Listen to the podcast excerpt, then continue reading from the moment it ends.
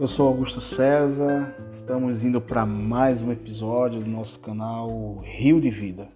Para iniciar essa reflexão, quero deixar para vocês 1 Samuel capítulo 16, versículo 7, que diz: Porque o Senhor não vê como o homem vê.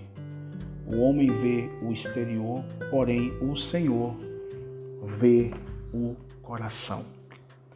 Certa vez, um pastor pregou uma série inteira de sermões sobre alguns trechos bíblicos muito debatidos, na esperança de evangelizar um homem de grande nível intelectual.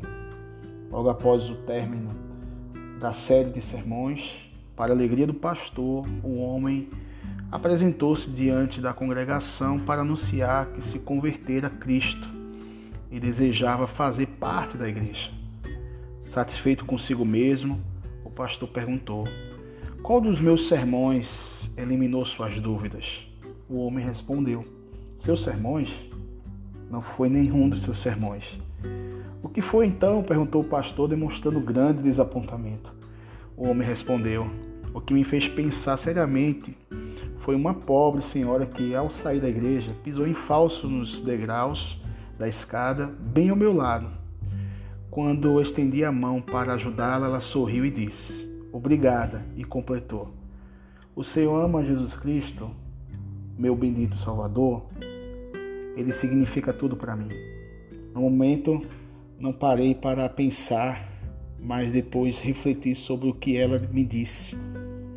Descobri que estava no caminho errado. Ainda tenho muitas dúvidas, mas agora Jesus significa tudo para mim também. Queridos, a fé é reconhecer a bondade de Deus que Ele nos concede por intermédio de Cristo Jesus. A fé não se baseia em convencer a Deus que somos bons. E para finalizar essa reflexão, quero deixar uma frase para você. Quando Deus mede um homem, ele passa a fita métrica ao redor do seu coração, não do seu cérebro. Deus não vê como o homem vê. O homem vê o exterior, porém Deus consegue penetrar os mais, o mais íntimo do nosso coração. Ele conhece o nosso deitar, o nosso levantar e conhece todos os nossos pensamentos. Que você tenha um excelente dia e que você continue nessa fé, entendendo que Deus ele consegue enxergar o mais íntimo, o mais profundo dos nossos corações.